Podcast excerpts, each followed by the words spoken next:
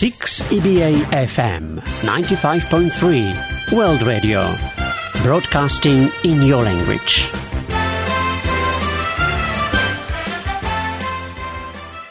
Dios de poder. Dios de poder. Oh, a ti te alabamos, Dios de gloria. A ti te alabamos, Dios de gloria.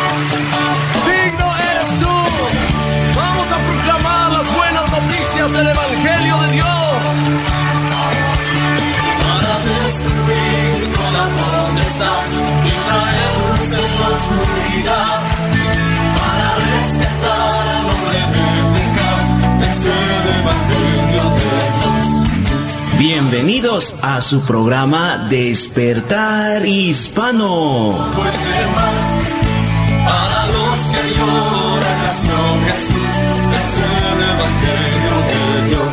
Patrocinado por la Iglesia Cristiana Jesús es el Camino. Nuestro objetivo es llevar el Evangelio del Señor Jesucristo a toda nuestra comunidad hispana y así poder traer un despertar espiritual sobre ti, querido redeyente.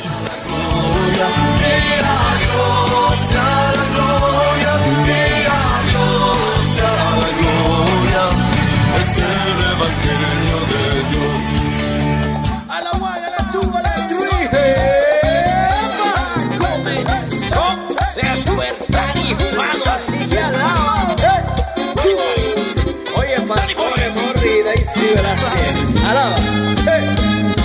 Despertar hispano, ya comenzó. 95.3. Oye, FM es el programa que te bendice. Despertar hispano, te alegra, te bendice el día.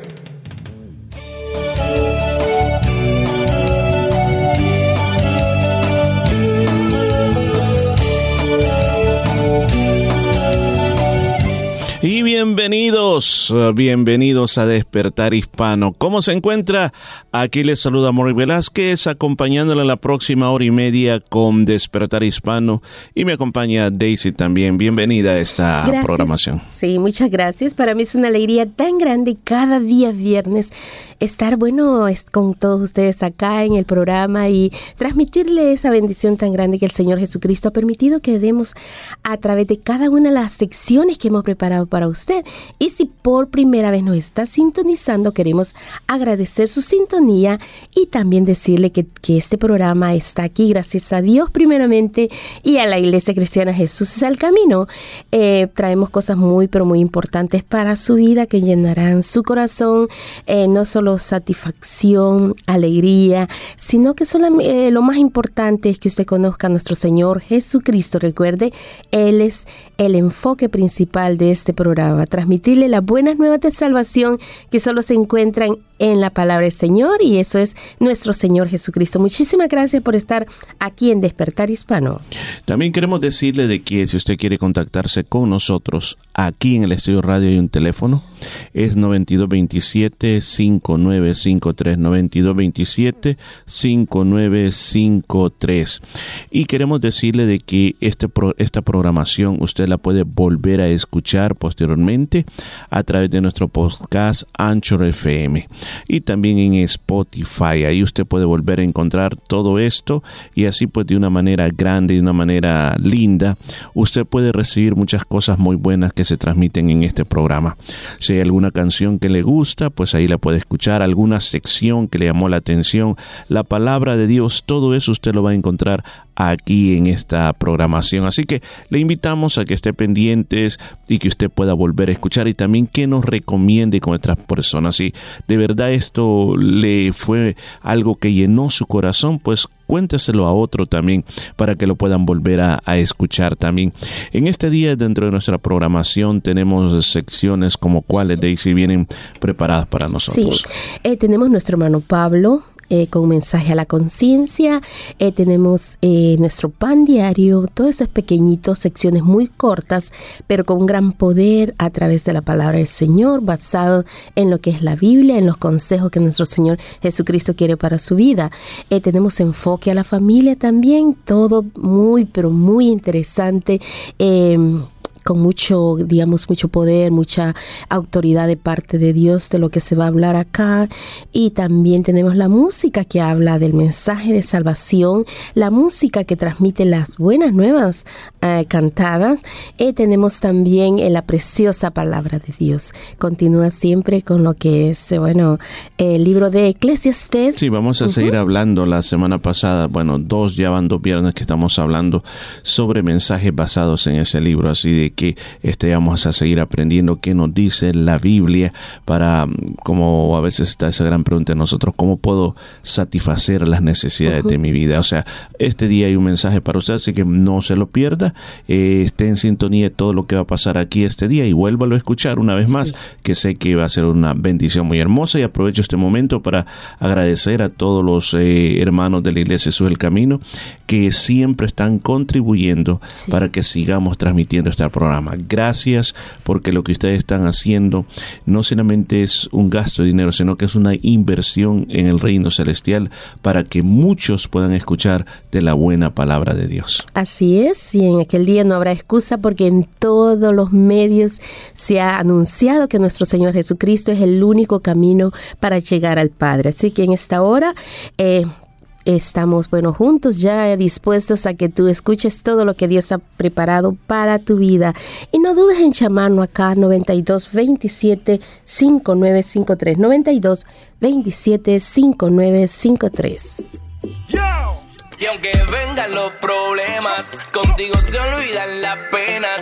Tu amor tan grande me llena y siempre te voy a cantar.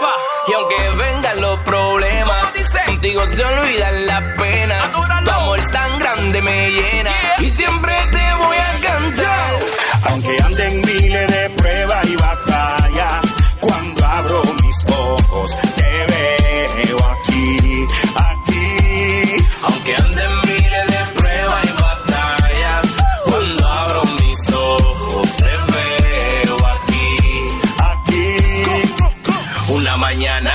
me dijiste Que siempre estarías aquí, Una mañana tú me prometiste que pelearás por mí, En tu palabra es que yo creo sin importar en nada lo que veo. Levanto mi mano y miro hacia el cielo Y te siento aquí, Aunque anden miles de pruebas y batallas Cuando abro mis ojos aunque anden miles de pruebas y batallas. Cuando abro mis ojos te veo aquí, aquí. Alzaré mis ojos, mi socorro de donde vendrá 100% viene de Jehová Por eso voy caminando tranquilo en paz Porque te veo aquí conmigo tú estás. Aunque la noche te oscura, sigo la luz donde va. Para que alumbre para saber dónde mi corazón está. Aunque se haya extraviado, tú eres el único que lo puede encontrar. En medio de la tormenta conmigo tú estás. Cuando pase el desierto, Conmigo tú estás. Y que el mundo entero sepa tu fidelidad. Te lo dice Manimonte junto a Principal. aunque anden miles de pruebas y batallas. Panamá, Cuando abro Puerto mis Rico. ojos, te veo aquí, Yeah. aquí. Aunque anden miles de pruebas y batallas. Cuando abro mis ojos, te veo aquí, aquí. Y aunque vengan los problemas Contigo se olvidan las penas Tu amor tan grande me llena Y siempre Se olvidan las penas Tu amor tan grande me llena Y siempre te voy a cantar Yo, alzo mis ojos a los montes. Yeah, ¿De dónde vendrá mi socorro? yo Mi socorro viene de yo. Y es que te veo aquí en todo momento, mi Dios. Principal. Dímelo, principal. Manny Montes. Manny Montes. Mr. Bombo. Mr. Bomba. Déjala correr. Onel Díaz. Where you feeling?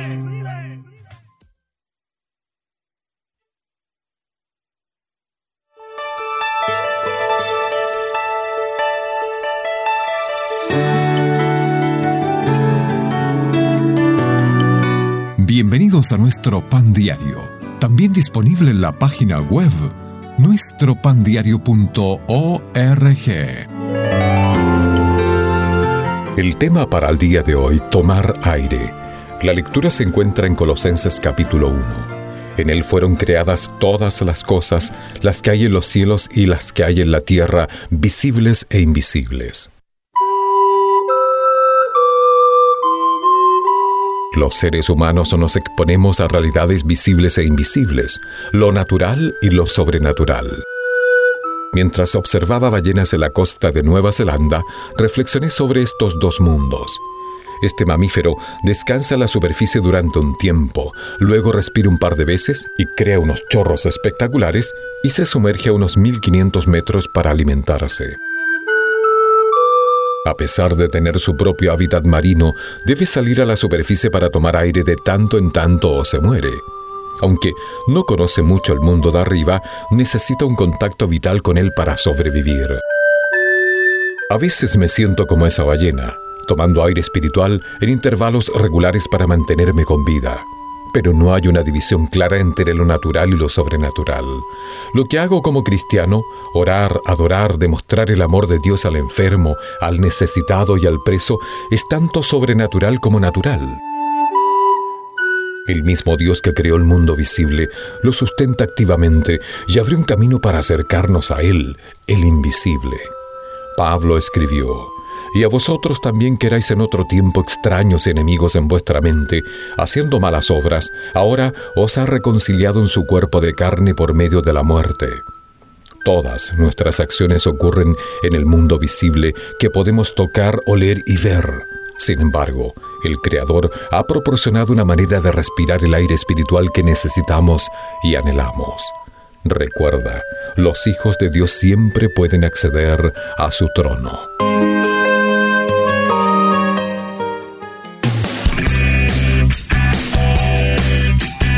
Está escuchando Despertar Hispano en el 95.3 FM, trayendo alegría a tu corazón.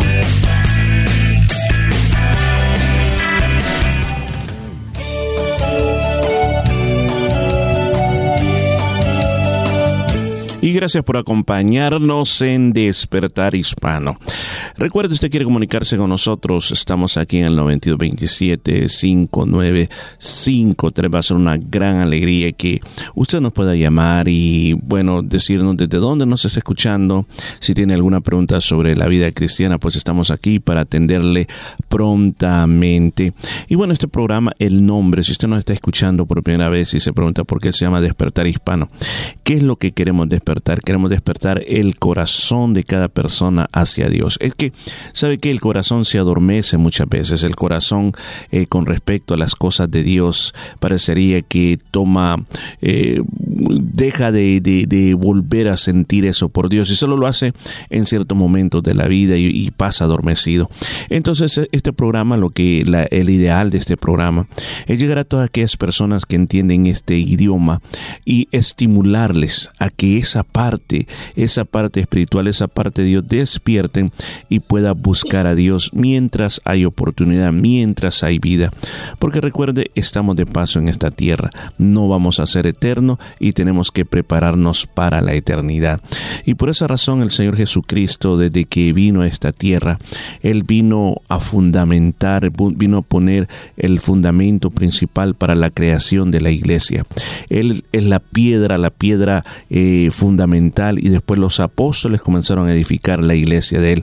Ahora, esa iglesia ha venido existiendo ya por muchos siglos y nosotros somos el resultado de esa iglesia. Muchas iglesias, pero nosotros queremos a, brindarle a usted la oportunidad de poder venir, ser parte de nosotros y poder aprender la palabra. Y nosotros existimos para eso.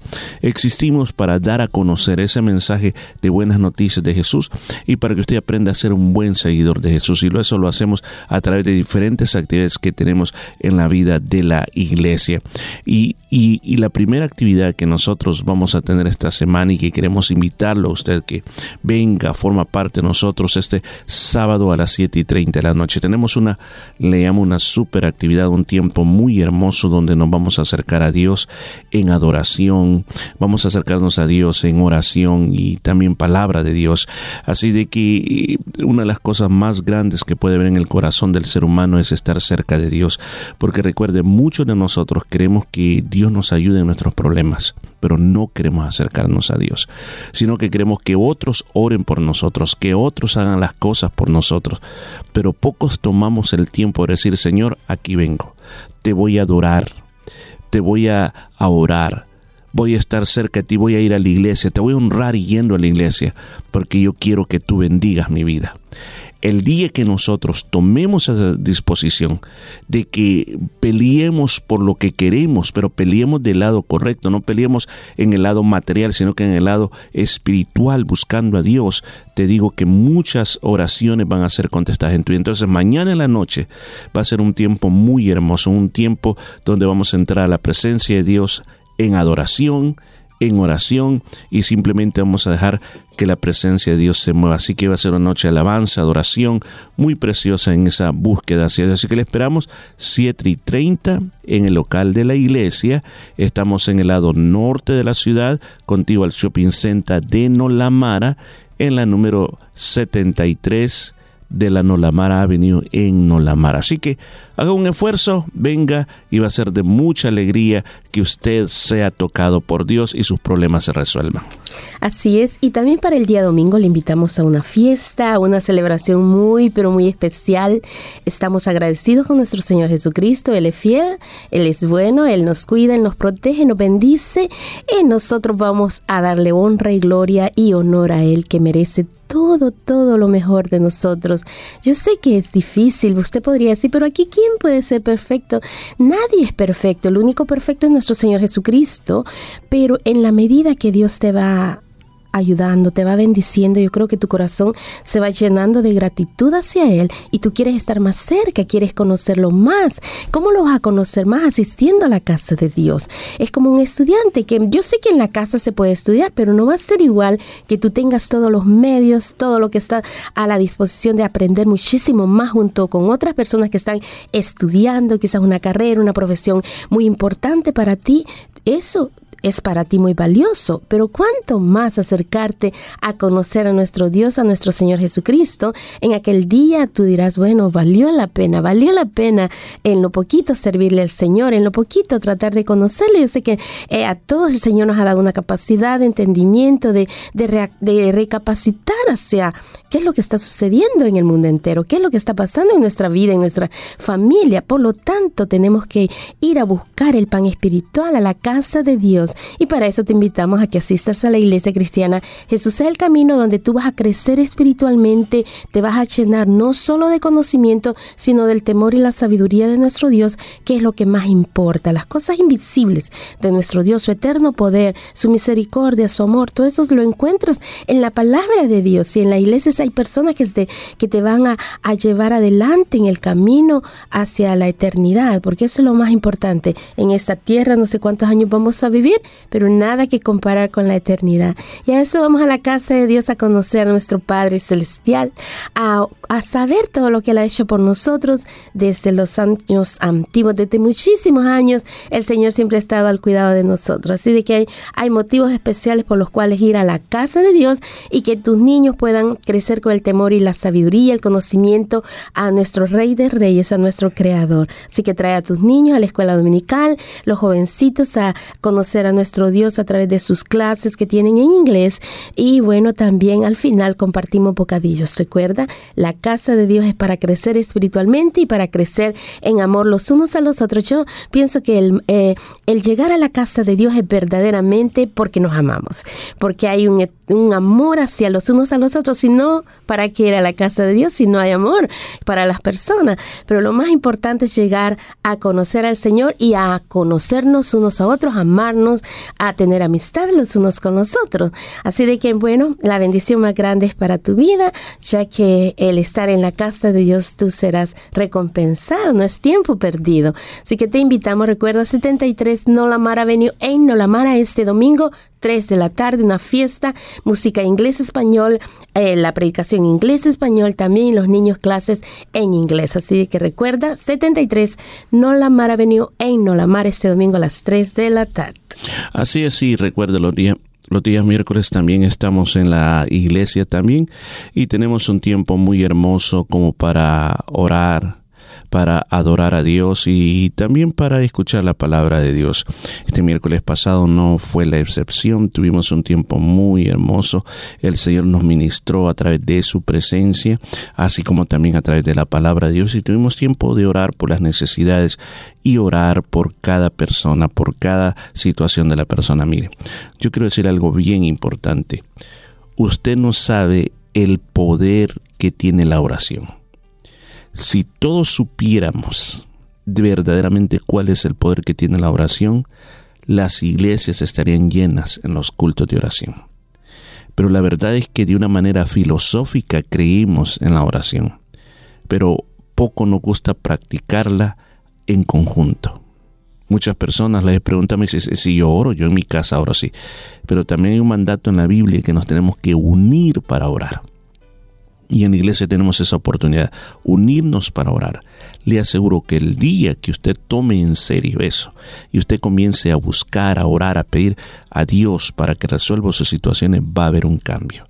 Así que le invitamos miércoles 7 y 30 de la noche en la iglesia. Está esa oportunidad muy, pero muy grande. Además de eso, le invitamos también a que nos visite nuestra página web www.jesuseselcamino.com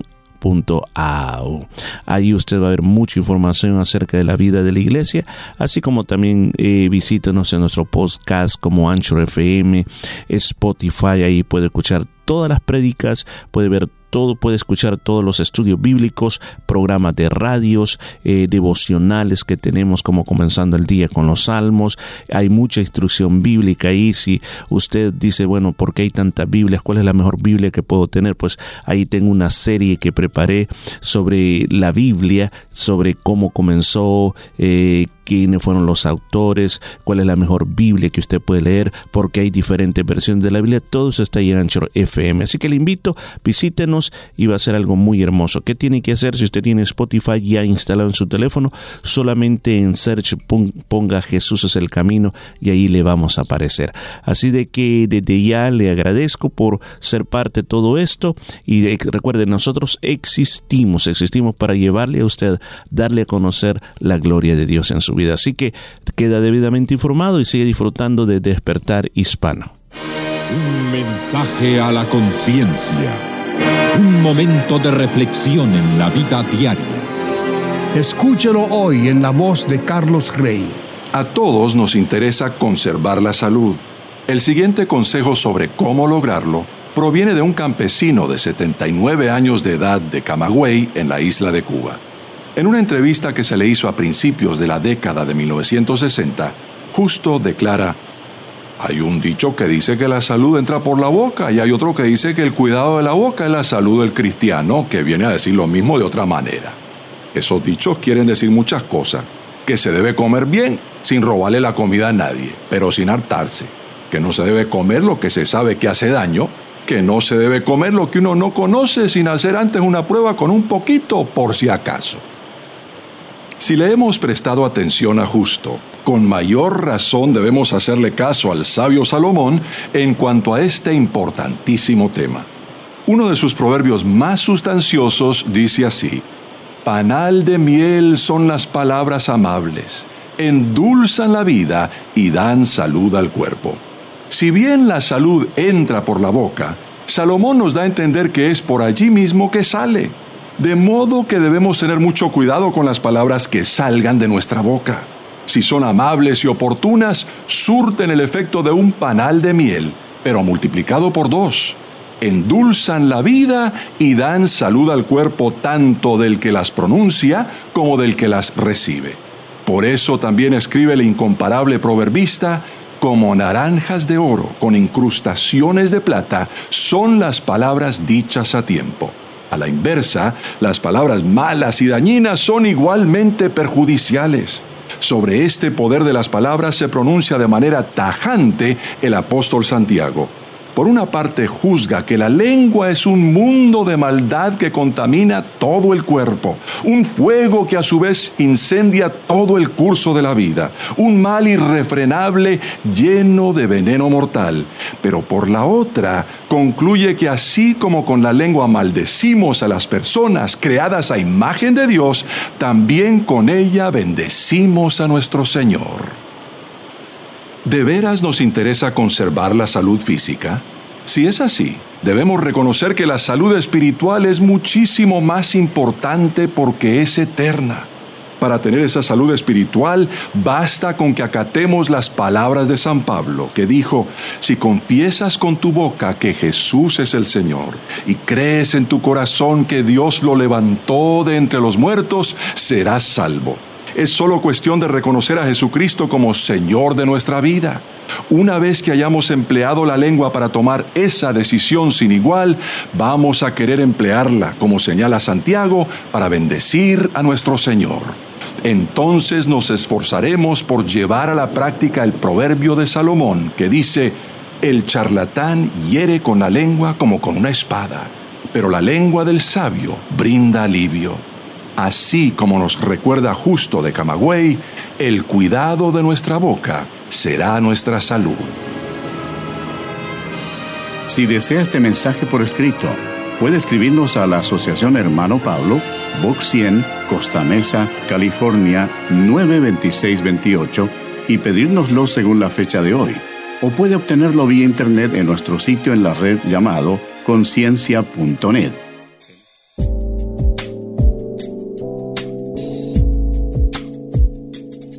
Está escuchando Despertar Hispano en el 95.3 FM, llevándole vida a su corazón.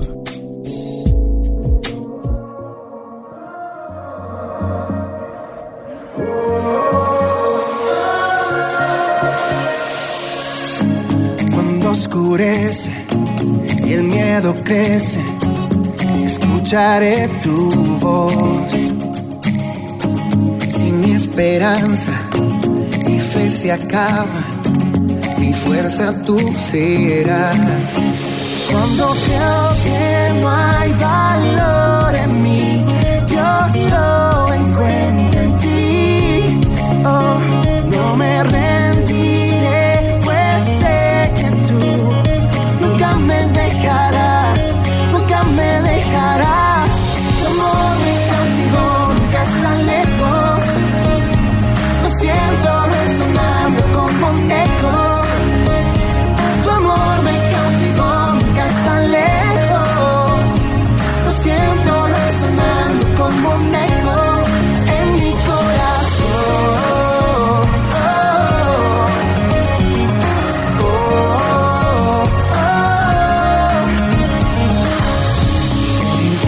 Etapa tú me recuerdas promesas a mí.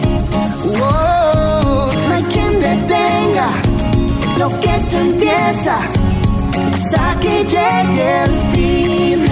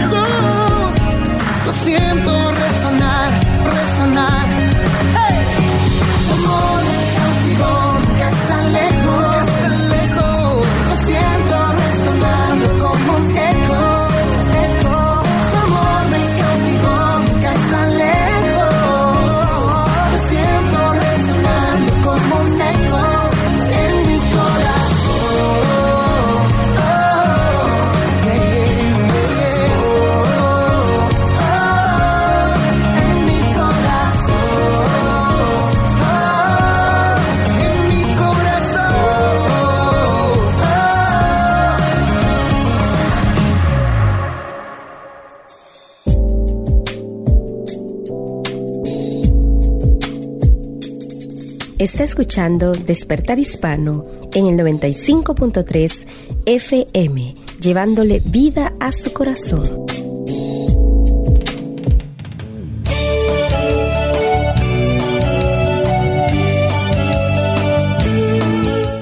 Gracias por estar con nosotros en Despertar Hispano. Esta semana hubo una noticia bastante eh, importante en Australia y también un poco alarmante también esta noticia. Y fue el despliegue de muchas tropas australianas al Medio Oriente, eh, a un estrecho que es eh, bien clave para el transporte del petróleo. Y entonces estaba hablando y se estaba comentando mucho en las noticias de que esto podía producir eh, en cualquier momento una guerra y que Australia se vería involucrado en esta guerra.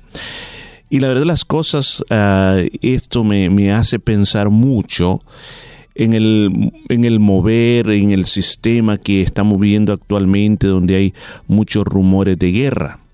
Tengo conmigo aquí un, artículo de que dice aquí que expertos militares se reúnen en, en podemos decir, una conferencia para predecir las posibles guerras del futuro y por lo menos nombran algunas eh, posibles guerras que esperan que pasen en el futuro. Por ejemplo, mencionan aquí guerra contra Irán, dice, una guerra donde Irán va a ser parte de, de eso. También hablan otro tipo, otra guerra que podría darse, dice, una guerra en el Medio Oriente. También mencionan dentro de, de las categorías de guerras también eh, con China, dice, por todos esos problemas económicos, políticos, puede haber una guerra contra contra China, una guerra entre las Coreas, también hablan de que es una posibilidad, inclusive también de que dentro de la Unión Soviética también se pueda dar otra guerra interna. Y bueno, y la y finalmente ellos este todos agregan y dicen de que no se puede evitar el hecho que pueda llegar a pasar una tercera guerra mundial. No es ficción, dice afirman los expertos, sino que es algo que se podía dar en cualquier momento gracias a la crisis financiera y también a las coaliciones que se están formando sobre la base de preferencias de los países acerca del orden mundial. Dice un modelo de dominio de los países desarrollados y un modelo de un mundo multipolar. Entonces esos son algunos de los eh, eh, cosas que ellos dicen o artículo de, de la revista Tecnología Militar. Ahora, Daisy, aquí hay algo bien, bien interesante. Y lo interesante es de que lo que se está viviendo hoy, ese ambiente de que como este panel de, de militares están examinando y dicen por lo menos mencionan de seis a siete posibles escenarios de guerra en el futuro. Entonces, nosotros vemos de que esto fue dicho proféticamente por Jesucristo cuando él estaba en esta tierra. ¿Tiene ahí la porción bíblica? Sí, sí, en San Mateo capítulo 24 versículo 6 en adelante dice, y oiréis de guerras y rumores de guerra. Mirad que no os turbéis, porque es necesario que todo esto acontezca, pero aún no es el fin porque se levantará nación contra nación y reino contra reino. ¿Qué cita leo? San Mateo 24, 6. 6 y 7. Entonces, esto que estamos, eh, podemos decir aquí, hablando, es señales de la venida del Señor Jesucristo. Sí. O sea, Jesucristo predijo de que antes que Él regresara a la tierra, iba a haber este sistema, o podemos llamar esta, este ambiente bélico de naciones que parecería que están buscando la guerra. Entonces uno dice, bueno, uno quisiera ver paz y la verdad que nadie quiere ver. Y como decían con respecto a esta noticia de, de Australia, que muchos, muchos de estos este, soldados australianos, que hay hombres y mujeres, o sea, eh, lo que quiero decir de que hay hombres que tienen a toda su familia aquí, sus esposas, sus hijos, y también hay mujeres que tienen sus esposos o sus hijos, de que estaban a punto de regresar después de, estaban, eh, muchos de estos barcos estaban en las, en las aguas de las costas africanas, de Somalia y todo eso, luchando contra los piratas, patrullando las aguas, entonces ya estaban a punto de regresar nuevamente a casa. Ahora con eso se van directamente a ese nuevo lugar donde los han mandado. Entonces se les hace más largo el periodo y así van a ir yendo más personas a unirse a todo eso.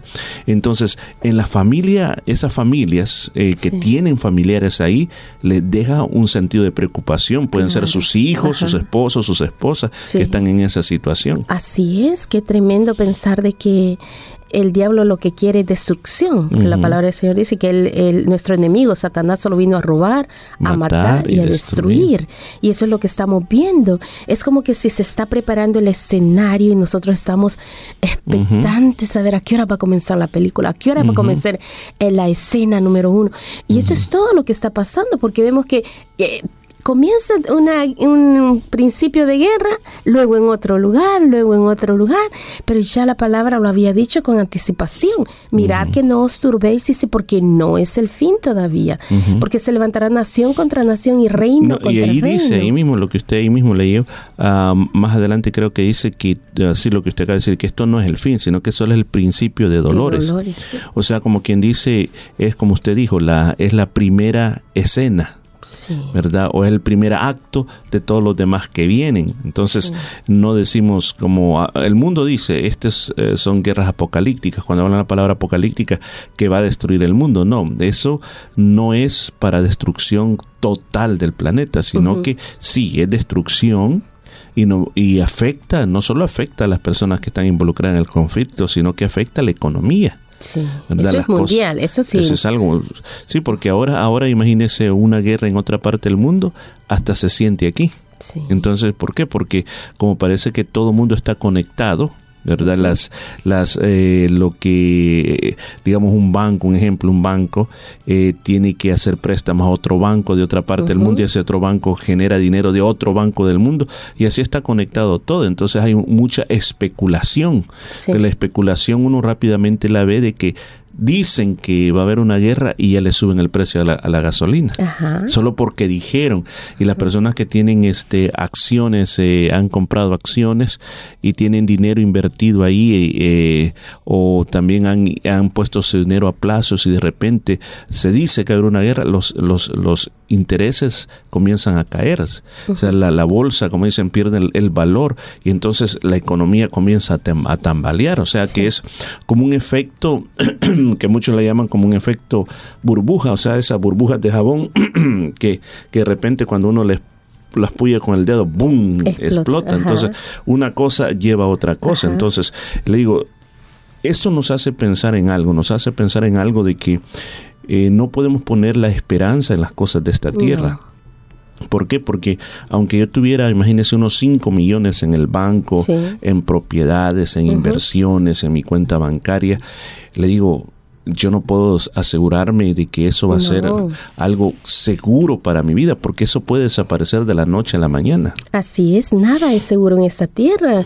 Eh, en el libro de Eclesiastés lo dice de que todo lo que acumulamos, ¿para quién será? Yo no digo que es malo, no es malo prepararse, eh, tener, eh, bueno, sus ahorros, usted los tiene, tener su- sus buenas casas, todo, pero es para disfrutarlo el momento. No es que tú estés pensando de aquí a 50 años yo voy a hacer tal cosa, yo voy a hacer tal otra cosa. No, no sabemos incluso la próxima hora, el próximo minuto qué va a pasar.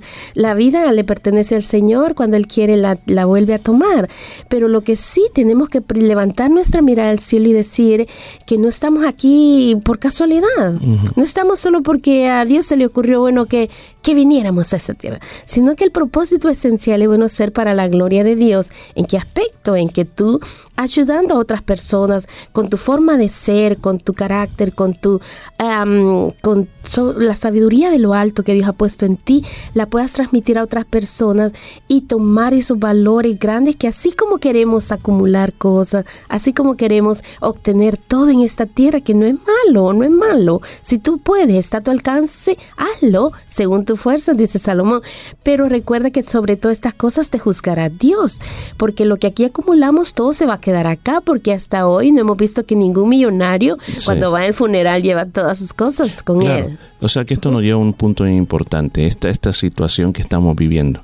Nos lleva a que realmente tenemos que pensar en Dios. Tenemos que pensar en Dios porque ya esto puede, puede cambiar de un momento a otro. No quiero pensar o dejarle a usted un mensaje alarmante para deprimirlo. No. No esa es la idea. La idea es que reaccionemos. Reaccionemos a que busquemos a Dios. O sea, buscar a Dios, ¿qué quiere decir? Es que tú comiences a pensar en tu vida, decir, tengo que arreglar mi vida tengo que ponerle un orden a mi vida, porque estas son señales de la venida del Señor Jesucristo. Él viene pronto. Él regresa una vez más. Y el hecho que todo este montón de cosas se estén dando es porque son alarmas que están sonando, que nos están diciendo debemos buscar a Dios. Es tiempo que aquel, aquella persona que ya no se congregó más vuelva a la iglesia y se afirme de una manera, como podemos decir, comprometida, no de vez en cuando, cuando tiene tiempo, sino que que Dios sea tu parte primordial, porque en medio de todo esto que venga, el Señor va a cuidar de su pueblo. Pase lo que pase, el Señor va a estar con nosotros. Pero para eso vamos a necesitar confianza en Dios.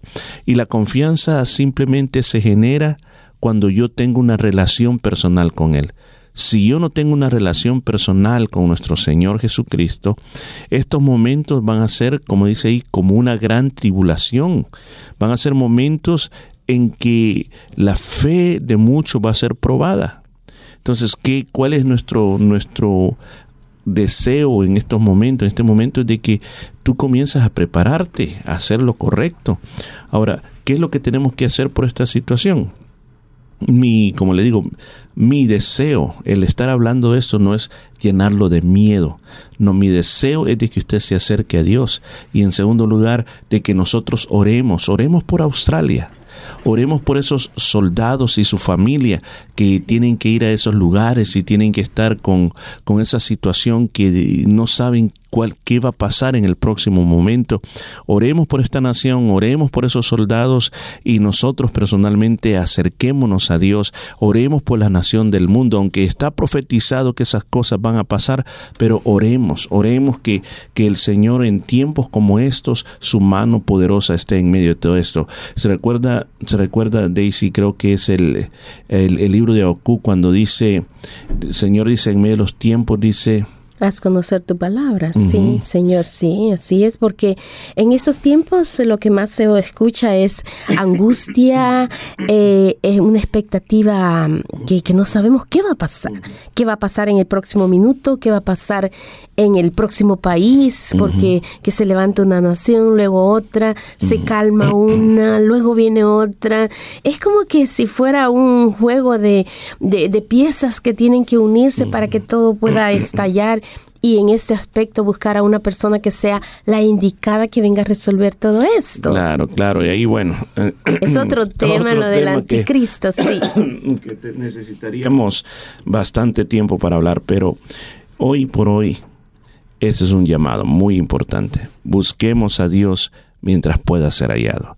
No espere para mañana, sino que hoy es el momento cuando usted puede comenzar a decir, Señor, yo elijo desde ya preparar mi corazón para que cuando tú vengas yo esté listo y para cuando todos estos principios de dolores pasen, mi corazón esté confiado en ti. Así, que dejo esa palabra contigo este día, que Dios te pueda bendecir mucho, sigue escuchando esta emisora de radio y que Dios habla a tu corazón.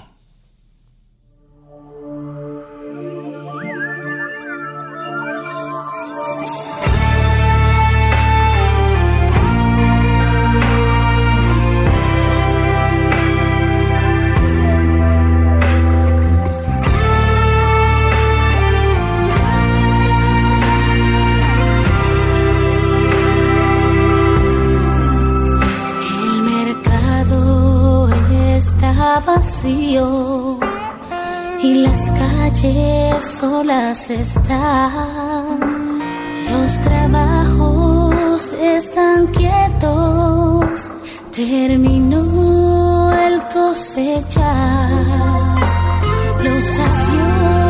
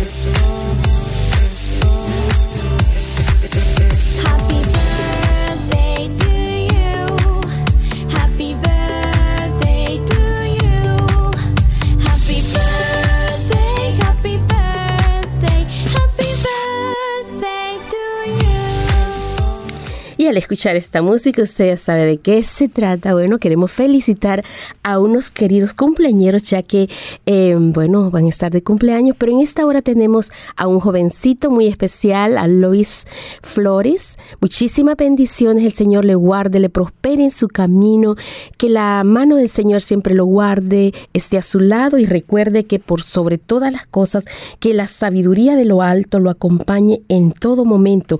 Ese es nuestro mayor deseo, bueno, para Luis Flores.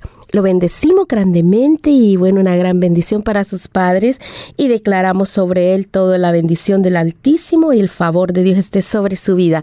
Y bueno, así como él, también habrá muchísimas personas que estarán de cumpleaños, no sabemos, pero les deseamos las más ricas bendiciones de parte de nuestro Dios. Recuerde que por sobre todas las cosas, que haya temor en su vida, al conocer a nuestro Dios hay un respeto, eh, un agradecimiento a nuestro Señor Jesucristo por esos años de vida que Dios le ha concedido. Así que le deseamos las más ricas bendiciones de parte de nuestro Señor Jesucristo para todos nuestros queridos cumpleañeros. Que lo pasen muy bien, como dice el Salmo 90, 12, Señor, enséñanos de tal modo a contar nuestros días que traigamos al corazón sabiduría. Muchísimas bendiciones.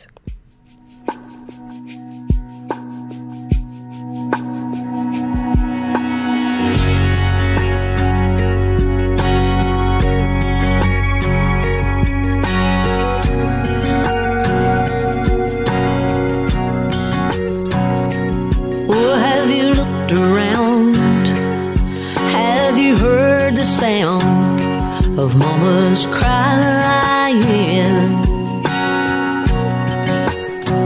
Or do you turn away when you see the face of the innocent dying?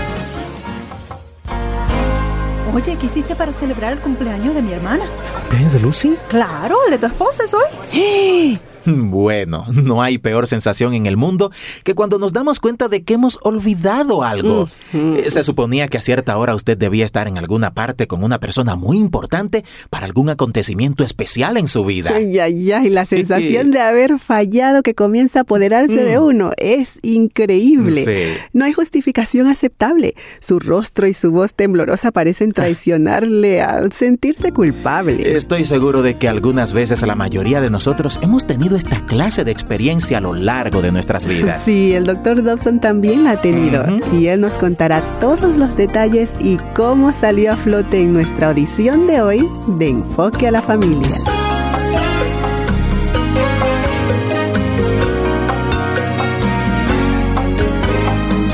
Les damos la más cordial bienvenida a este programa con nuestro anfitrión, el famoso psicólogo y autor Dr. Dobson. Les hablamos Esther Kelly y Alberto Valle. Como hemos mencionado, el doctor Dobson también ha metido la pata. Algo muy humano, ¿verdad? Sí. Pero horrible al experimentarlo. Él se ha encontrado en la posición de tratar de explicar por qué se olvidó de algo tan importante. Y el doctor Dobson mismo relata esta historia para nosotros. Creo que todos nos beneficiaremos de ella. Oigámosla. Desde hace algún tiempo he tenido la costumbre de enviar una carta informativa trimestral a nuestros oyentes. Lamentablemente, debido a limitaciones económicas, todavía no podemos enviársela a los que nos escuchan fuera de los Estados Unidos. Yo espero que nuestros oyentes comprendan. Sin embargo, hay un gran mensaje en la carta que envié en este mes de junio que quiero hoy compartir con nuestro auditorio. Mi carta dice así. Estimado amigo, estamos en el mes de junio, el mes en que tenemos la tendencia a relacionarnos, tal vez más que en cualquier otro, con ideas de amor y romance, bodas, lunas de miel y aniversarios, cuando las parejas jóvenes y viejas hacen sus promesas de matrimonio y celebran sus compromisos el uno con el otro. Es un tiempo maravilloso del año para recordar y decir te amo, y para que los esposos recuerden que sus esposas son románticas incorregibles, a las que de vez en cuando les hacen falta muestras de ternura para poder seguir adelante. Esta es un área en la que los hombres necesitan toda la ayuda que puedan conseguir. Seguramente yo la necesito. Yo tuve dificultad para comprender la naturaleza romántica de mi esposa Shirley cuando éramos recién casados. Nuestro primer día de los enamorados es un ejemplo. Fue un desastre. Ese día por la mañana fui a la biblioteca de la universidad y me pasé de ocho a diez horas leyendo libros y diarios polvorientos. Me había olvidado de que era el 14 de febrero. Lo peor de todo fue que estaba inconsciente de las preparaciones que Shirley estaba llevando a cabo en casa. Ella había cocinado una cena maravillosa, horneado un pastel rosado que tenía la forma de un corazón con las palabras Feliz Día de los Enamorados escritas encima, y también había puesto varias velas rojas sobre la mesa. Tenía un pequeño regalo que había comprado para mí y me había escrito una pequeña nota de amor en una tarjeta de felicitación. El ambiente estaba preparado. Tenía planeado encontrarme en la puerta de la calle con un beso y un abrazo. Pero yo estaba sentado muy tranquilo en la biblioteca de la universidad sin darme cuenta de la tormenta que se avecinaba. A eso de las ocho de la noche, estaba hambriento y ordené una hamburguesa en la cafetería de la universidad. Después de comérmela, caminé hasta donde mi auto estaba estacionado y me dirigí hacia casa. Entonces cometí un error tremendo que habría de lamentar por mucho tiempo. Me detuve a ver a mis padres que vivían cerca de la autopista. Mamá me saludó cariñosamente y me sirvió un pedazo grande de pastel de manzana. Eso selló mi sentencia. Cuando por fin metí la llave en la cerradura de la puerta de nuestra casa, a las diez de la noche, supe instantáneamente que algo andaba terriblemente mal. Me doy cuenta fácilmente de sutilezas como esas. El apartamento estaba casi en completa oscuridad y todo se encontraba sumido en una quietud mortal. Allí sobre la mesa estaba una cena fría, todavía depositada en nuestros mejores platos y tazones. Velas a medio quemar se erguían frías y oscuras en sus candelabros plateados. Parecía que yo había olvidado algo importante. ¿Pero qué? Entonces noté las decoraciones blancas y rojas sobre la mesa. ¡Oh, no! pensé. Así que me quedé allí en la semi-oscuridad de nuestra pequeña sala, sintiéndome como un hombre repugnante. Ni siquiera tenía una tarjeta de felicitación, mucho menos un regalo para Shirley. En todo el día no había pasado por mi mente ni una idea romántica. Ni siquiera podía fingir querer aquella comida seca que tenía delante de mí. Después de una breve ráfaga de palabras y unas pocas lágrimas, Shirley se acostó en la cama y se tapó hasta las orejas con la frazada. Yo habría dado cualquier cosa por una explicación verdadera y convincente de dónde yo había estado. ¡Qué metida de pata! Sí. Volveremos con más después de este mensaje. Hola, mi amor. Hola. ¿Sabes que hoy Carlito se metió en problemas en la escuela y me llamaron al trabajo para? Creo que Juan tiene uno de sobra en su casa. Yo estaba pensando Me encantó que el carro de Alberto. ¿Cuánto costará? Nosotros podríamos salir y hablar porque ¿Decías algo, mi amor? tú nunca me escuchas. Para una mejor comunicación en su matrimonio, visite enfoquealafamilia.co.cr. Y ahora vamos a escuchar cómo se salió de esta el doctor Dobson.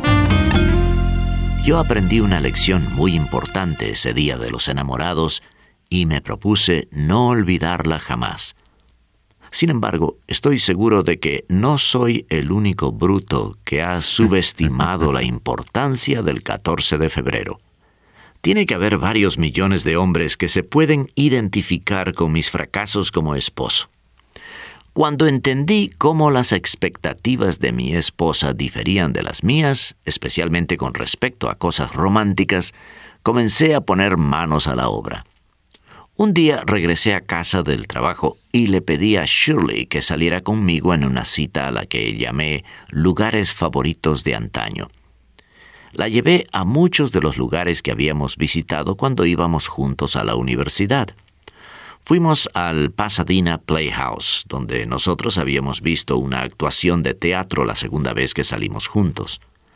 Caminamos por el Farmers Market y luego comimos pizza en el restaurante italiano de Michelle en Los Ángeles.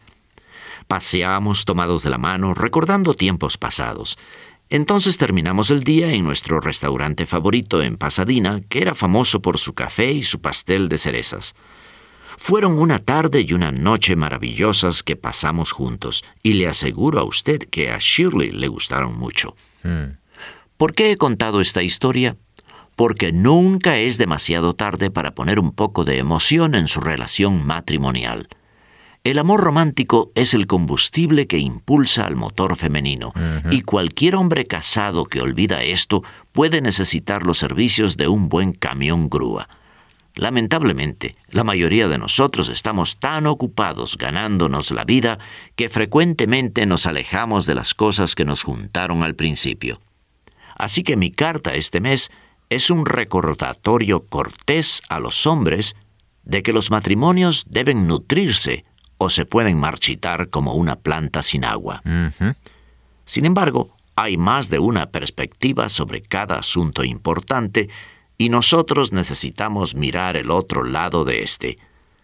La tarea de mantener un matrimonio no es exclusivamente una responsabilidad masculina. Los hombres y las mujeres la deben compartir igualmente. También las esposas deben comprender y satisfacer las necesidades de sus esposos. Este es un concepto que tal vez usted no haya oído por algún tiempo. Permítame ser más específico. Es mi convicción que los escritores cristianos, incluyéndome a mí, han tenido la tendencia a exagerar las responsabilidades masculinas en el matrimonio y restar la importancia a las femeninas. Se han criticado a los hombres por sus fracasos en el hogar y verdaderamente muchos de nosotros merecemos esas críticas. Pero también las mujeres son personas imperfectas y es necesario hablar de sus defectos. Uno de ellos es que algunas esposas no muestran respeto y admiración por sus esposos. Cuando una esposa cree en su esposo y lo respeta profundamente, él gana la confianza necesaria para competir exitosamente y vivir responsablemente. Ella le da una razón para utilizar su energía masculina, para edificar un hogar, obtener y mantener un trabajo, permanecer sobrio, vivir dentro de la ley, gastar dinero prudentemente, etc. Sin la influencia femenina positiva, él puede emplear el poder de la testosterona de una forma que es destructiva para sí mismo y para la sociedad en general. Se ha separado a los hombres de su papel histórico como proveedores y protectores, lo cual les despoja del orgullo masculino y les quita significado y propósito. Bueno, y hasta aquí llegamos por hoy, pero tendremos que esperar hasta mañana para oír el resto de la historia. Esperamos que pueda volver a sintonizarnos. Sí. Me gustó.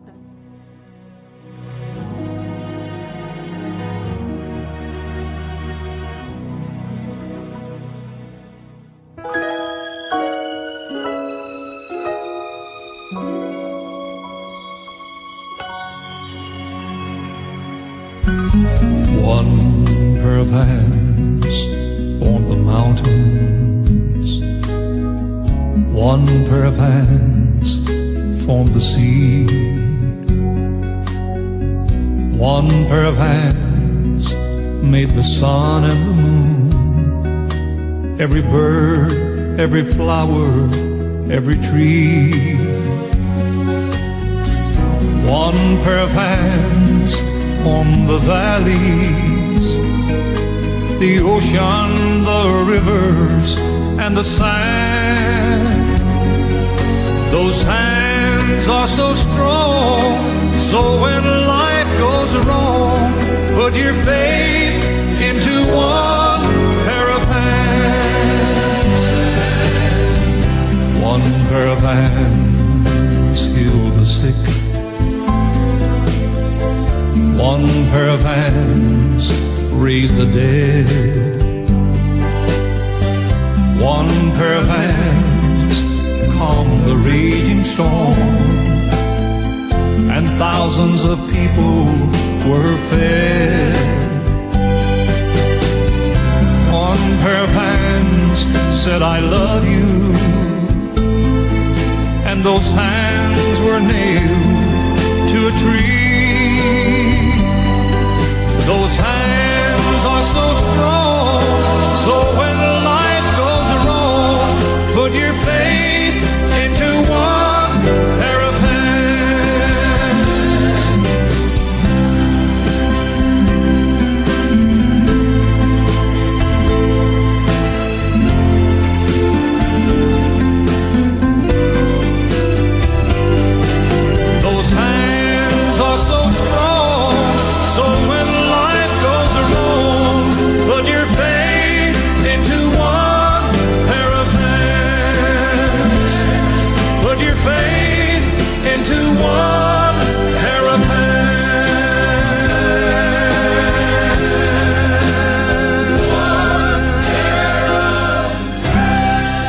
Gracias por estar con nosotros en Despertar Hispano. Escuchamos esa canción tan preciosa de ese par de manos que nos han ayudado en muchas áreas de nuestra vida y llegar hasta este momento. Y por eso estamos agradecidos con Dios. Y la verdad que rápidamente se nos fue el tiempo, este tiempo avanzado de una manera increíble. Y por eso este día queremos ir finalizando esta transmisión tomando una palabra muy hermosa en el libro de Eclesiastés, es donde hemos comenzado desde la semana pasada. Y nos encontramos en el, cap- en el capítulo 1 siempre, versículo 12 en adelante. Y este día quiero hablar de algo bien importante acerca de cómo satisfacer nuestra vida, según dice la Biblia. Porque todos podemos tener diferentes formas, ideas y conceptos de querer satisfacer nuestra vida. Recuerde, yo dije este libro fue escrito por el rey Salomón, hijo del rey David y Betsabé. Este libro se escribió unos mil años antes del nacimiento de nuestro Señor Jesucristo. Una de las eh, frases más comunes que uno encuentra en el, en el libro de Eclesiastés es vanidad de vanidades, todo es vanidad. De que literalmente quiere decir humo, humo, todo es humo. Y el mensaje central del libro, si pudiéramos resumirlo en una sola frase, es teme a Dios y guarda tus mandam y guarda sus mandamientos. Y la semana pasada yo le hablé de cuál era el significado de la vida. Y a través de las escrituras Salomón nos respondió que la vida es una rutina, que no hay nada nuevo bajo esta tierra, que todo se está repitiendo. Y al final llegó a la conclusión de que eh, la vida del hombre, eh, bueno, las palabras que el Señor Jesucristo agregó también, es que la vida del hombre no consiste en acumular cosas, y dijo el Señor Jesús que hay que ser rico para Dios y que buscar el reino de Dios nos va a traer a nosotros un significado real para nuestra vida. Pero en este día dije el tema es cómo satisfacer tu vida. Quizás más de alguna vez usted ha ido a comer al Subway. La idea de esta marca cuando se creó era poner unos panes en los cuales se pudiera complacer al cliente, que el cliente pudiera diseñar su propio pan, inclusive qué tipo de pan se iba a servir, qué tipo de cosas le quería poner, cuántos tipos de salsas, qué le podía poner, qué no le podía poner y estar viendo cómo ese pan se estaba haciendo frente a sus propios ojos. Cuando termina y se le entregan el pan, puede decir, bueno, satisfacción garantizada. Le pusieron todo lo que usted pidió. Pues al final se come el pan y cuando se come el pan muy pronto pues va a volver a tener hambre y es algo que no satisface la vida completamente. Pues así va pasando la vida de muchas personas. Están buscando y parece que el propósito de la vida es ver cómo somos felices, cómo satisfacemos esas cosas para nosotros y comenzamos a poner diferentes cosas eh, como en el pan, comenzamos a ponerlo para ver si eso de verdad va a traer significado a nuestra vida, si realmente vamos a ser felices, si realmente eso nos va a estar, nos va a dar tranquilidad, pero igual llegamos al mismo lugar que nos sentimos tristes, nos sentimos vacíos, sentimos que nos hace falta algo en nuestra vida. Pero yo tengo buenas noticias y este es el evangelio. Este es el evangelio, la palabra evangelio y buenas noticias. Las buenas noticias es que sí hay una manera cómo satisfacer tu vida. Hay una manera donde tú puedes encontrarle propósito a tu vida. Cuando Salomón dio su primer discurso la semana pasada eh, acerca del significado de la vida, yo me imagino como queriendo dejar un tiempo para pensar, pensar un tiempo. Después de lo que habló, piensa en lo que habló. Y hoy nos va con otro discurso más. Y en este segundo discurso nos está hablando del propósito de la vida y tratar de buscar esas cosas que a veces a nosotros nos van a tratar de satisfacer. Llamémoslo de esta manera los pozos de la satisfacción, diferentes pozos de la satisfacción en el cual uno trata de buscar algo que me pueda hacer feliz. Entonces Salomón va a hablar de, de dos pozos. El primero de ellos es en el conocimiento, el buscar el conocimiento. Él pensó que ser muy sabio, él pensó que conocer todo en la vida lo iba a hacer inmensamente feliz. Pero después que lo probó todo, simplemente llegó a esta conclusión de que todo eso solo le produjo dolor, molestia, aflicción de espíritu y también él después no solamente probó eso, sino que dijo, voy a probar los placeres también. Todos los placeres que pueda en mi vida yo los voy a probar. Mire, leamos dos versículos. El capítulo 1, versículos 12 y 14 dice, yo, el maestro, o sea, el rey Salomón, fui rey de Israel en Jerusalén decidí estudiar, escucha eso, decidí estudiar y usar mi sabiduría para aprender acerca de todo lo que hace, se hace bajo el cielo. Escucha eso. Aprendí que Dios le ha dado una tarea muy agobiante a todos los seres humanos. Mire, mire lo que dice. ¿Qué es lo que hizo? Dice, estudiar y usar mi sabiduría para aprender acerca de lo que hace aquí en esta tierra. No solamente aprendió, sino que dice que lo puso en práctica. Fíjese de que uno puede tener conocimiento, pero hasta que lo pone en práctica es sabiduría. Pero eso que él aprendió, dice, simplemente le trajo una conclusión de que es una tarea muy agobiante para el ser humano tratar de entender todas las cosas. Versículo 14, observé que todo lo que se hace bajo el sol, dice, observé, fue muy detallista en todo lo que hace bajo el sol. En otra porción de las escrituras, en el libro de los reyes, se habla sobre lo que hizo Salomón. Dice que Salomón escribió libros desde las plantas más chiquititas hasta los árboles más gigantescos, desde los insectos a los animales. Él escribió cientos de enciclopedias, cientos de libros. Dice, observé todo lo que se hace bajo el sol y concluí que nadie, nada tiene sentido es como querer atrapar el viento. ¿Qué es lo que le está diciendo con estas palabras? Que él encuentra que en esta vida nada tiene sentido. Encuentra que el mundo está torcido y no se puede enderezar. Él encuentra que lo que se ha perdido no se puede recuperar. Él está viendo la vida desde el plano humano, desde el plano puramente terrenal, desde esta tierra, de que simplemente si lo miras de la perspectiva humana, no le vas a encontrar sentido a la vida. Si lo miras desde la perspectiva humana, el mundo está tan mal, tan corrupto, y por más que lo quieras cambiar, te das cuenta que no lo puedes cambiar. Por mucho que sepas cómo querer cambiarlo, te das cuenta que nadie está dispuesto a cambiar y muchas cosas se están perdiendo y dices, bueno, ¿cómo lo, que, cómo lo puedo recuperar todas esas cosas? Entonces, viene y comienza y sigue diciendo, versículo 16, así que un día estuve pensando, tengo mucha fama y soy más, sabio que todos los reyes que vieron Jerusalén antes de mí. Soy capaz de investigar la sabiduría y el entendimiento. ¿Escuchó? La sabiduría y el, el entendimiento. Dos cosas que él se puso a investigar. Entonces me dediqué a investigar la sabiduría y el entendimiento y terminé en tonterías y estupideces.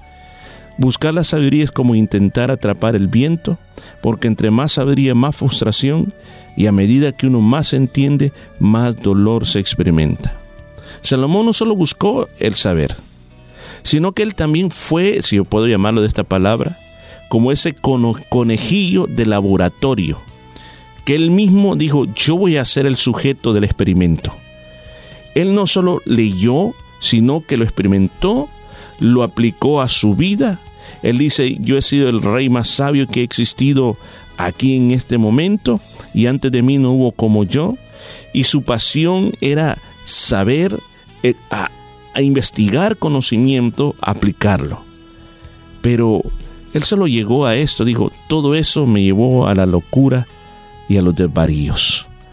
Tuve aflicción de espíritu, molestias, desconsuelo, mucho dolor. Hasta este momento este pasaje suena para nosotros un poco trágico, nos presenta una vida que no tiene sentido, pero recuerda, el discurso no ha terminado todavía ahí.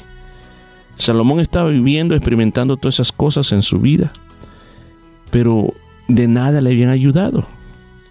¿Cuál es el problema con el, la sabiduría y el conocimiento?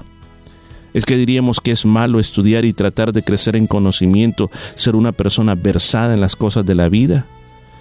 Guillermo Lyon Phelps dijo, creo que el conocimiento bíblico sin carrera universitaria es más deseable que la carrera universitaria sin el conocimiento bíblico. La Biblia ha ejercido más influencia en el desarrollo de la literatura que todas las demás influencias juntas. El problema, el problema del conocimiento es lo siguiente.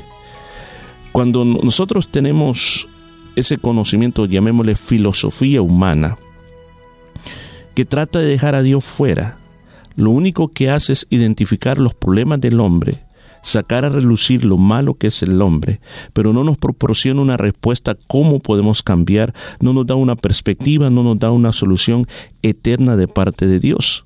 Salomón estaba viviendo ese estilo de vida, estaba adquiriendo el conocimiento, estaba viviendo las experiencias de ese conocimiento, pero él no había logrado nada en su vida que le fuera satisfactorio totalmente. La palabra sabiduría en la Biblia viene de un vocablo que, que, significa el tener conocimiento, tener capacidad, tener habilidad de tomar decisiones en el momento más oportuno, oportuno o ser firme en tomar decisiones consecuentes y correctas a, a la capacidad también de aplicar el conocimiento que se está adquiriendo pero él sentía que ninguna de esas cosas a él le estaba dando resultado. Al contrario, sentía que cada vez había más desvaríos, había más locuras dentro de su vida, se estaba perdiendo. O sea, en realidad él no le encontraba significado a la vida. Ahora, en el mundo existen dos clases de conocimientos, si podemos llamarle de esa manera, que tú puedes adquirir. Uno es el conocimiento de esta tierra y dos es el conocimiento celestial. Santiago dijo en Santiago 3:15 que hay una sabiduría que viene del cielo y hay otra que es, de, de la mente que le llama animal, aunque él dice esa sabiduría viene del demonio, porque es una sabiduría que al final no produce nada bueno, sino que lo que produce simplemente, él le llama, le llama sabiduría sensual, eh, que se identifica con la concupiscencia, con los malos deseos, las prácticas impuras, y abren la, la, la puerta de las personas a muchas cosas que no son buenas. A veces muchas personas han dicho el conocimiento libera sí es cierto, libera tanto para lo bueno como también para lo malo, porque lo que nosotros hacemos con lo que sabemos eh, es eh, bastante importante, porque lo que yo sepa, si lo aplico correctamente, me va a servir para bien. Pero la Biblia habla también de la sabiduría de lo alto, porque la sabiduría de lo alto, dice Santiago en 3.17, es pura, pacífica, considerada, flexible, es compasiva, produce una cosecha de bondad y también es justa y es sincera. Entonces cuando uno vi, viene y recibe ese conocimiento que viene de arriba, ese conocimiento que viene de Dios, su vida va a cambiar. ¿Por qué? Porque así como hay libros que a nosotros nos cambian la perspectiva de la vida, la sabiduría de Dios también va a hacer cambios en, en nuestra vida, porque la verdadera sabiduría, básicamente nos dice Santiago 3:13, se muestra cuando nos llevamos bien con otras personas. No se muestra en cómo puedo yo recitar un libro de memoria, sino en mi relación con otras personas. Yo quiero encontrarle un significado a esta vida, pues busca la sabiduría de Dios. ¿Cómo la puedes obtener la sabiduría de Dios? Bueno, para comenzar necesitas leer la palabra de Dios. Cuando tú lees la palabra de Dios, esa palabra de Dios es la lámpara que tú necesitas en tu vida. Abraham Lincoln dijo esto, al ocuparme en la lectura de la Biblia, uso mi tiempo muy bien. Acepte usted todo lo que pueda entender este libro por medio de su razón y, esto, y después tome el resto por la fe. Haciendo esto será mejor hombre mientras viva y al llegar a la hora de su muerte, creo que la Biblia es el mejor regalo que Dios le ha dado al hombre. Todo el bien que el Salvador del mundo nos proporcionó se nos comunica en este libro, y si no fuera por él, no sabríamos la diferencia entre el bien y el mal. Toda cosa provechosa al hombre se contiene en la Biblia. ¿Se da cuenta? O sea, Qué importante escribió sobre la Biblia. ¿Quieres esa sabiduría? Búsquelo en la Biblia. ¿Qué más? Podemos pedírsela a Dios. Santiago 1.5 nos dice que si a mí me falta sabiduría, que se la pida a Dios y Él me la va a dar sin preguntarme nada. ¿Qué más? Yo necesito buscar, buscar, escúchame esto, buscar acercarme a Cristo Jesús, que Él me perdone mis pecados y que, y que me llene de su Espíritu Santo cuando yo recibo el Espíritu Santo, entonces voy a ser lleno de esa sabiduría de Dios. Necesito recibir enseñanzas de maestros que enseñen con la Biblia. Que con la Biblia nos demuestren qué es lo que la palabra de Dios dice. Necesito también aprender de las experiencias que yo he vivido en mi vida. Necesito también aprender de los consejos que otras personas me darán, que han pasado por lo mismo y esos conocimientos de cómo ellos vencieron me ayudarán en mi vida. Salomón buscó satisfacer las necesidades o la satisfacción de la vida a través de las experiencias personales y a través de su conocimiento, pero se volvió loco y solo sintió dolor. Él lo trató de buscar todo, como él dice, bajo el sol. A mayor conocimiento, mayor puede ser el autoengaño. Una persona con mucho conocimiento y puede tener también un gran vacío en su corazón. Su cabeza puede estar lleno de muchas cosas, pero su corazón puede estar vacío y puede utilizar todo lo que sabe para satisfacer sus deseos. Quizás eso le puede dar buenos ingresos y al satisfacer sus deseos va a ver que también va eso muchas veces se va a sustituir por esa hambre que hay en el corazón de querer conocer el verdadero conocimiento de Dios. Muchas veces eh, ese conocimiento ha llevado a las naciones a guerras. Muchas veces eh, muchas personas caen víctimas de su propio conocimiento y con eso lo convierten en algo que tratan de buscar eh, algo más y no saben qué es eso algo más que se trata de buscar y muchas veces las personas se, se tratan de envolver en otras cosas para tratar de encontrar paz. Y no importa cuánto sepa la persona ya pasó en este hombre que se llamaba Salomón. Imagínese Salomón no solamente sabía si uno lee en el libro de Reyes habla de cómo él escribió muchos libros y muchas canciones pero sin embargo dice sentía que mi vida estaba vacía. Yo este día te presento a Jesús Ábrele tu corazón a Jesús, que Él te dé la verdadera sabiduría para que comiences a encontrar razón en tu vida. Quiero orar por ti, Padre. Te damos gracias por esta palabra que ha sido hablada este día. Te pido, Señor, que tú cambies los corazones y que este día podamos ver de que es bueno saber algo de esta tierra, pero lo más que todo será saber más de ti y del conocimiento que viene de ti. En el nombre de Jesús lo pido. Amén y amén.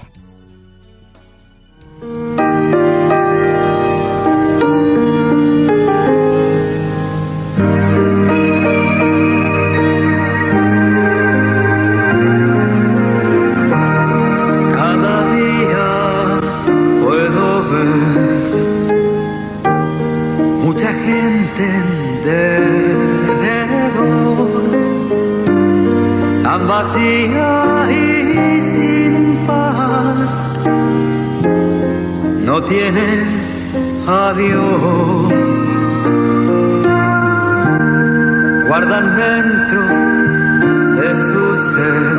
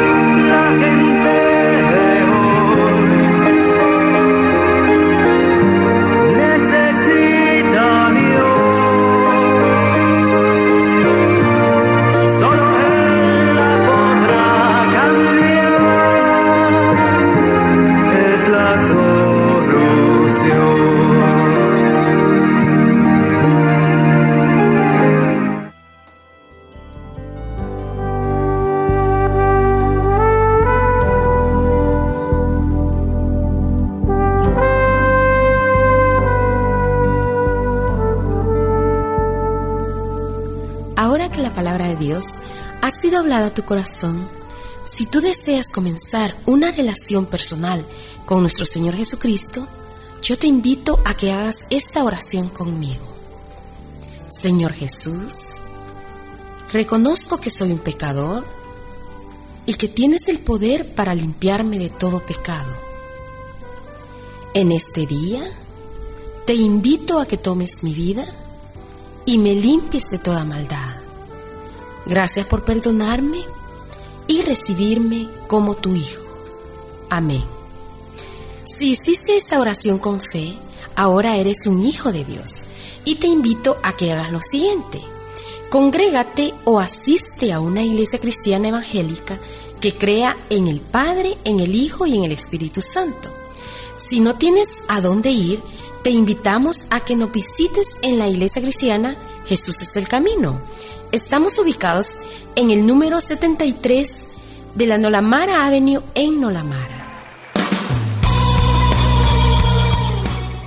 Muchas gracias por haber estado con nosotros en su programa Despertar Hispano. Ya estamos en los últimos minutos, pero no queremos irnos sin recordarle las actividades de la Iglesia Cristiana Jesús es el Camino.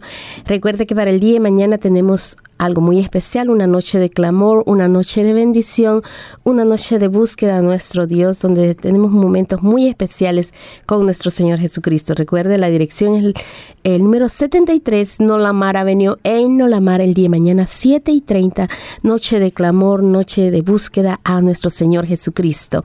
Así que recuerde, no se quede en casa, venga y juntos busquemos el rostro del Señor y pongamos delante de Él todo lo que nos está preocupando. También para el día domingo, una fiesta, una celebración muy especial a las 3 de la tarde, siempre en la iglesia 73 Nolamara Avenue en Nolamara, servicio bilingüe, inglés-español y bueno, con canciones inglés-español y también la predicación es traducida. Así que no se quede en casa, traiga a sus niños, serán más que bendecidos al escuchar en la escuela dominical lo que Dios quiere para sus vidas. Y para los jovencitos también hay clases. Le invitamos también para el día miércoles 7 y 30, oración y estudio de la palabra del Señor. No se quede en casa, recuerde, estamos ubicados en el número 73 Nolamara Avenue en Nolamara. Este miércoles estuvo tan precioso y deseamos que tú disfrutes lo que es la presencia de nuestro Dios también al escuchar preciosa palabra de Dios. Recuerda la dirección 73 Nolamara Avenue en Nolamara y hay un teléfono al que nos puede llamar y es 0433 370 537 0433 370 537. Muchas gracias por haber estado con nosotros y hasta la próxima semana con la ayuda de nuestro Señor. Gracias, le agradezco mucho su sintonía. Recuerde acérquese a Dios y quédese con Dios. No se separe de Él, que es lo mejor que le puede pasar en su vida. Nos escuchamos la próxima semana.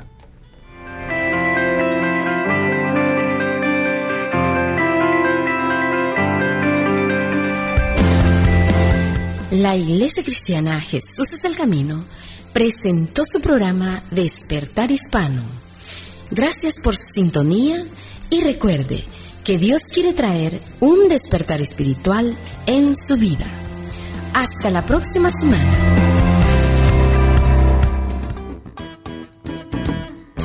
Hoy la gente vive sin pensar que el mundo llega a su final. Es tiempo ya de despertar. En la Biblia hemos visto ya, escrito desde tiempo atrás, las cosas que van a pasar. Jesucristo viene por su pueblo ya. Y en ese día nos arrebatará, en la noche vendrá como un ladrón. Mas si estás listo, su gloria te dará